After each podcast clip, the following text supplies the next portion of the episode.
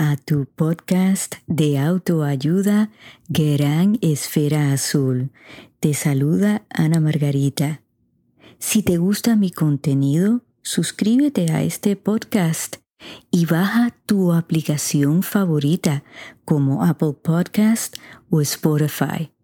Dale like a mis episodios y por favor compártelos. Sígueme en todas mis redes sociales bajo podcast Gran Esfera Azul y escríbeme a mi correo electrónico anamargarita.granesferaazul.com. Hola amigos, gracias por acompañarme en este episodio de hoy. Antes de empezar, quiero dejarles saber que este es un episodio que tiene contenido de tipo sensible, así que por favor usen discreción. Los tengo usualmente acostumbrados a episodios donde nos podemos relajar y pasar un rato agradable aprendiendo, pero este episodio no va a ser así. Les voy a ser franca, estoy indignada con un evento en particular que ocurrió en mi país, Puerto Rico, en este pasado fin de semana. Es una noticia que está por todas partes, en las redes sociales, en los programas de televisión, y es un caso verdaderamente triste. Les estoy hablando del caso de Keshla Rodríguez que fue vilmente asesinada este pasado fin de semana en Puerto Rico. Mi indignación es no solamente con el animal que cometió este acto, pero con el gobierno de Puerto Rico y muy en particular con los jueces. Vamos a ir rompiendo este caso en pedacitos.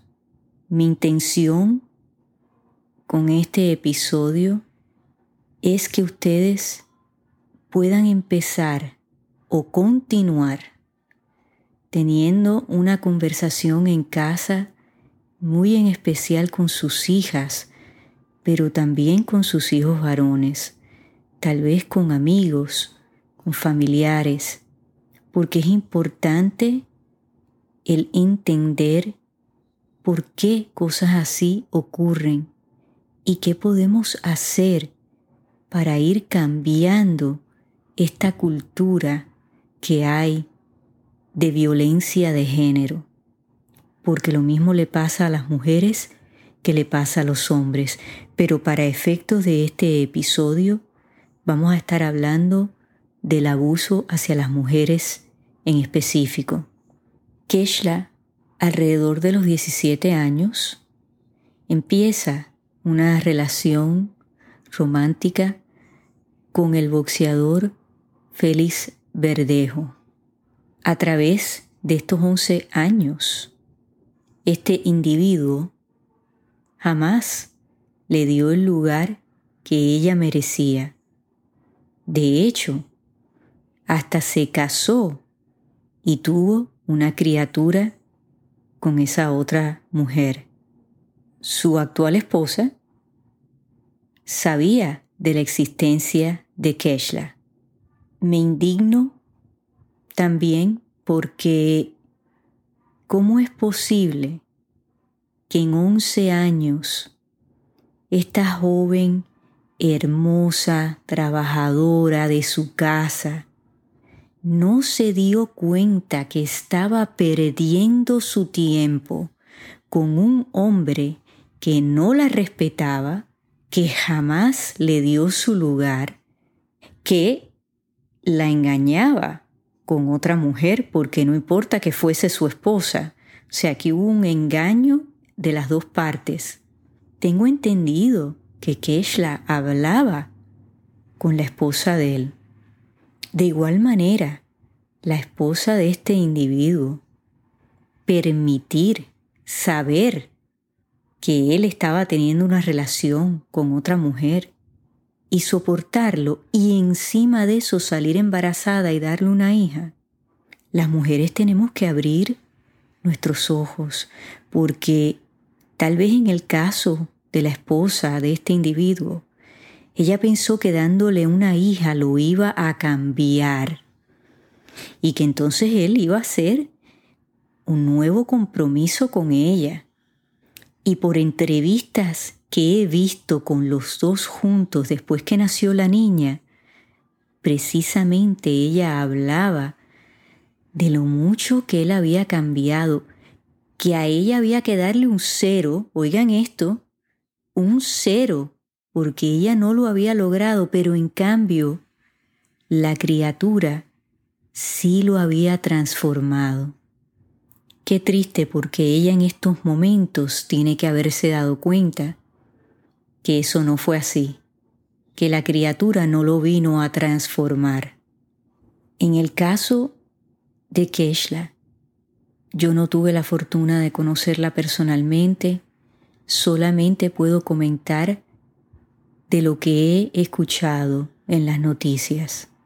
Pero para todos los efectos era una muchacha buena, trabajadora, de su casa.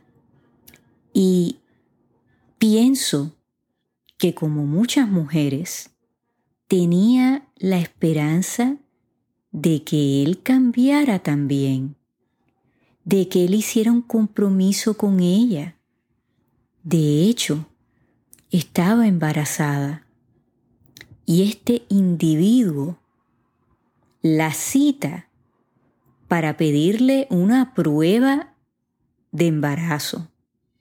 Su mamá le dice esa mañana que habla con ella, ten cuidado.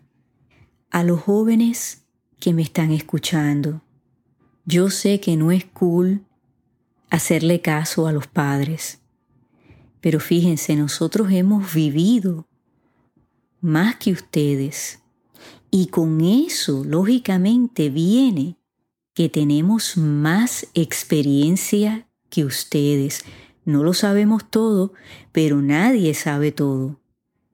Pero sí sabemos lo suficiente como para darles a ustedes consejos útiles, que le hablamos con la verdad, tienen que escuchar a sus padres, a sus abuelos, al adulto que tengan en su vida, que ustedes saben que esa persona los ama, que quiere el bienestar de ustedes, tienen que prestar atención. Yo he dicho en otros episodios que yo tengo una regla personal. Cuando tres personas a mí me dicen lo mismo, yo me digo, Ana Margarita, tienes que escuchar y considerar lo que te están diciendo, porque esas tres personas te quieren, te conocen y saben lo que te están diciendo. Entonces yo quisiera que ustedes, los jóvenes, de verdad vean estas cosas y aprendan que uno tiene que tener una relación saludable con uno mismo, quererse a uno mismo respetarse a uno mismo, para entonces poder tener una relación de verdad funcional, no disfuncional, funcional con otras personas, sobre todo con la persona que escojamos para ser pareja. Yo he hablado en otros episodios de banderas rojas. Esta muchacha Keshla tuvo muchísimas banderas rojas que ignoró, miró hacia el otro lado. Porque vuelvo y lo digo, creo que uno de los defectos mayores que tenemos los seres humanos es el pensar que tenemos el poder de cambiar a alguien. Nosotros podemos inspirar cambio en una persona, pero la realidad es que el cambio tiene que venir internamente. Esa persona tiene que decidir querer cambiar. Y sí, pueden atribuir ese cambio a nosotros, decir, tú me inspiraste, me ayudaste, viniste a cambiar mi vida. Pero si algo dentro de ellos no se enciende, no los impulsa a cambiar, nosotros no somos magos, ni somos Dios. Hay un solo Dios. Lo otro que yo veo que es importante es pensar que hay una sola pareja y esa es la que es y punto y se acabó y se convierte como en una obsesión. Hay muchísimas personas que pueden ser compatibles con nosotros y si alguien no nos quiere de la manera correcta, hay que dejarlos ir. Yo estoy segura que este individuo empezó esa relación con mucho romance, él tenía un estatus de celebridad y entonces todo eso enamoró a esta muchacha, pero ella tuvo que ver agresividad en este individuo, porque eso no sale de un momento para otro. Tuvieron que haber banderas rojas, actitudes de él, comentarios de él, acciones de él, que indicaban que este era un hombre agresivo, con el potencial de ser violento. Porque si ustedes analizan lo horrendo de este crimen, esto fue premeditado, planeado, y para tener una mente tan enferma y cruel, él ya había tenido pensamientos así. Los que me escuchan en otros países que tal vez no están al tanto de este caso, este individuo cita a Keshla y se encuentran en un lugar y ella se baja de su automóvil, entra al automóvil de él. Dentro del automóvil de él hay un individuo sentado en la parte de atrás, un cómplice, un cobarde, y le dice a ella que le dé las llaves del auto y ella le da las llaves y se queda sola con el individuo verdejo. Tienen una discusión y este individuo le da un puño en la cara Ahora yo quiero que ustedes piensen en eso porque es un boxeador y sus puños son armas. O sea que a cualquier mujer, hasta a lo mejor cualquier hombre, porque está entrenado para eso. O sea que ella pierde su sentido y el cómplice vuelve a entrar al carro y ahí la inyectan con una droga. Y empiezan a amarrarla a bloques de cemento. Cuando terminan de hacer esto, empiezan a guiar hacia el destino final de esta joven y están guiando por la autopista, por el peaje donde hay cámaras, o sea que la arrogancia de este individuo de hacer esto a las 8 y pico de la mañana donde hay un tráfico tremendo en Puerto Rico. Pero miren la arrogancia de este individuo que él se creyó que lo podía hacer a plena luz del día sin consecuencia. Es tan estúpido que ni piensa que hay cámaras en los peajes, que podía haber una cámara en el puente donde había planeado tirar el cuerpo. Supuesta y alegadamente, se bajan de la camioneta, esperan a ver que no pasaran carros y tiran el cuerpo.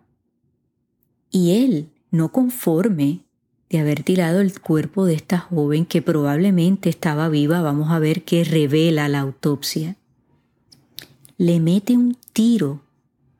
El cuerpo aparentemente empieza a hundirse pero él se da cuenta que vuelve a subir a la superficie el cuerpo.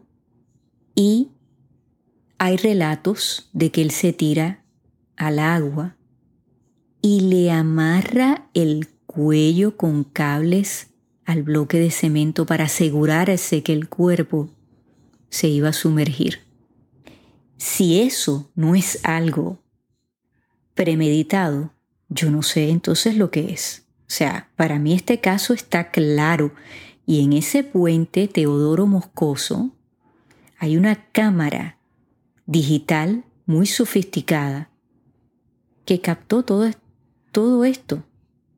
Tanto es así que la policía, esa misma noche después de haber recuperado el cuerpo, van a la casa de este individuo a posesionarse de su automóvil, porque sabían cuál era el automóvil, lo habían visto en los videos de estas cámaras y sabían que adentro iba a haber evidencia de que esta joven había sido secuestrada. Nosotros tenemos la responsabilidad de educar a nuestras hijas, de enseñarles a tener amor propio, de enseñarles qué es un hombre bueno y qué es un hombre malo, porque este individuo es un hombre malo. Porque a lo mejor ahora escuchamos que tuvo X o Y eh, niñez que lo afectó. Todo eso puede explicar los comportamientos que él ha tenido a través de su vida, pero no justificar lo que hizo. Y es bueno entender cuál es el pasado de este individuo, qué pasó por su mente. Toda esta información es importante sobre todo para nosotros, los educadores, los consejeros, los psicólogos, los psiquiatras, para entender qué le pasa a un ser humano que toma decisiones como estas. Ustedes piensen en una cosa. Para él, el ser padre de una criatura, de esta joven Keshla, era mayor crimen que asesinar a Keshla. Yo eso no lo puedo creer. O sea, él ha destruido su vida, ha destruido la vida de su actual esposa, de su hija, que tanto se valaglorió por todos los canales cuando la tuvo, por todos los programas, diciendo que lo había venido a transformar, que por ella él había cambiado y él iba a ser un buen hombre. ¿Dónde quedó todo eso, señor Verdejo? Su hija ahora de por vida va a vivir marcada por lo que usted ha hecho, avergonzada de tenerlo a usted como padre su señora madre mandó una carta a la prensa que me conmovió muchísimo porque ninguna madre pare a un hijo y lo cría con sacrificios, con amor, para que salga hecho un monstruo, un asesino. Entonces, él le decía a Keisha, no puedes tener mi hijo, porque yo soy una celebridad, una figura pública. ¿Dónde quedó eso? Esto no es peor. El haber asesinado a una mujer indefensa de la manera que lo hizo. Esto no es un resultado peor que tal vez haberle dicho, mira, rompemos la, la relación, yo no quiero ser padre de tu hijo, sé madre soltera. Eso está mal, pero hubiera sido mejor de lo que hizo. 11 años de relación con esta joven y ella nunca abrió sus ojos. Y yo me imagino que para la mamá de ella, que se ve que sospechaba que este individuo podía ser un problema, tiene que ser terrible porque, otra vez a los jóvenes que me están escuchando, como madre a nosotras nos duele verlos a ustedes sufrir y vivimos con miedo desde que ustedes nacen, es más, desde que están dentro del vientre de nosotras. vivimos con miedo de que les vaya a pasar algo, de que alguien los maltrate, de que alguien los engañe. Y cuando esa pesadilla se hace realidad, con todo eso nosotras nos echamos la culpa y nos decimos, ¿por qué no hice más? ¿Por qué no la pude convencer? ¿Por qué no la paré? ¿Por qué no me la llevé de Puerto Rico? O sea, una piensa en todas esas cosas. Y los papás igual, que son defensores de sus hijas, cualquier hombre en la familia de ella que la amaba. Se tienen que sentir súper frustrados con todo esto y que tal vez pudieron hacer algo y no lo hicieron. ¿Y qué digo de la sociedad en Puerto Rico y en cualquier país donde hay casos de violencia doméstica, de violencia de género? ¿Qué pasa con la sociedad cuando miramos hacia el otro lado? Y olvidamos fácilmente estos casos. Y solapamos a individuos como este porque son celebridades. No, porque hay que proteger el talento, hay que proteger lo que él trajo a Puerto Rico. Y ahora, ¿Ustedes lo ven a él como un buen representante de Puerto Rico?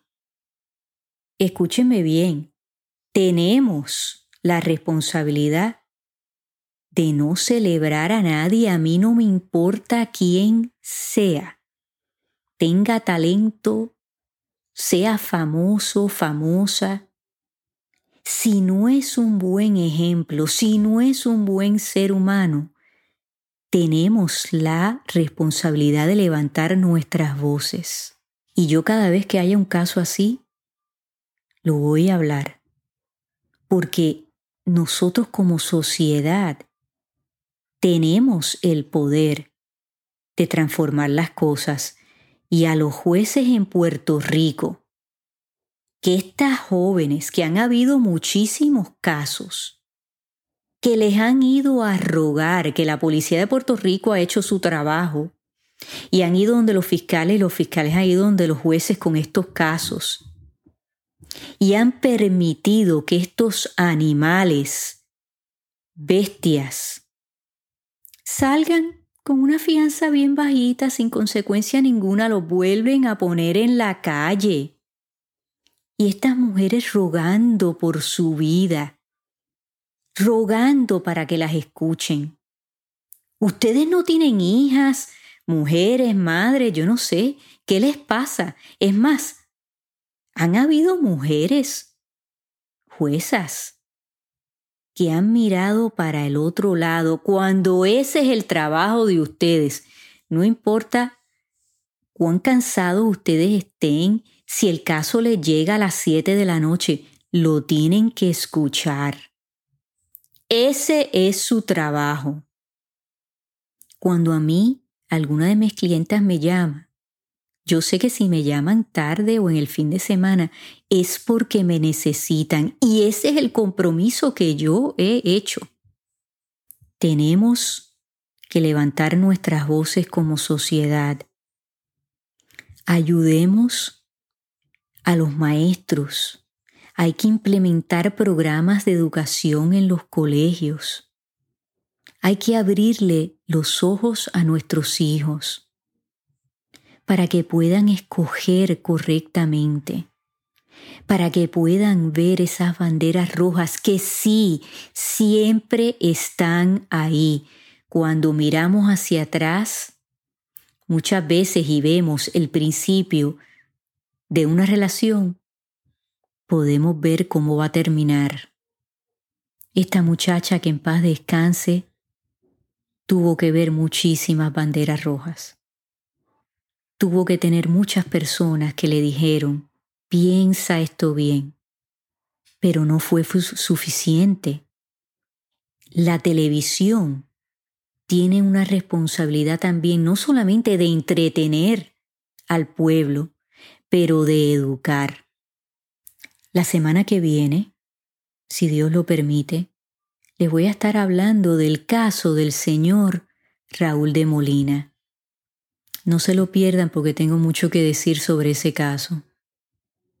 Hay que empezar a limpiar, mi gente, los malos ejemplos. Lo podemos hacer si nos unimos. Vamos a buscar la manera de compartir educación, de ensaltar los buenos ejemplos. Y cuando algo está mal, no mirar hacia el otro lado. Así se va a llamar el episodio de la semana que viene. Hasta entonces, amigos, tendré a mi país, Puerto Rico, en mis oraciones.